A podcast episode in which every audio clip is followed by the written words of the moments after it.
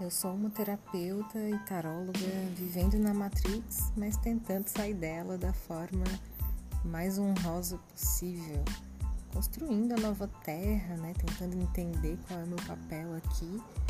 E nessa jornada eu também acabo ajudando pessoas, o que é muito mágico e maravilhoso. Esse podcast não tem o objetivo de mudar a vida de ninguém, ele é apenas para mostrar como a vida pode ser bem simples e divertida.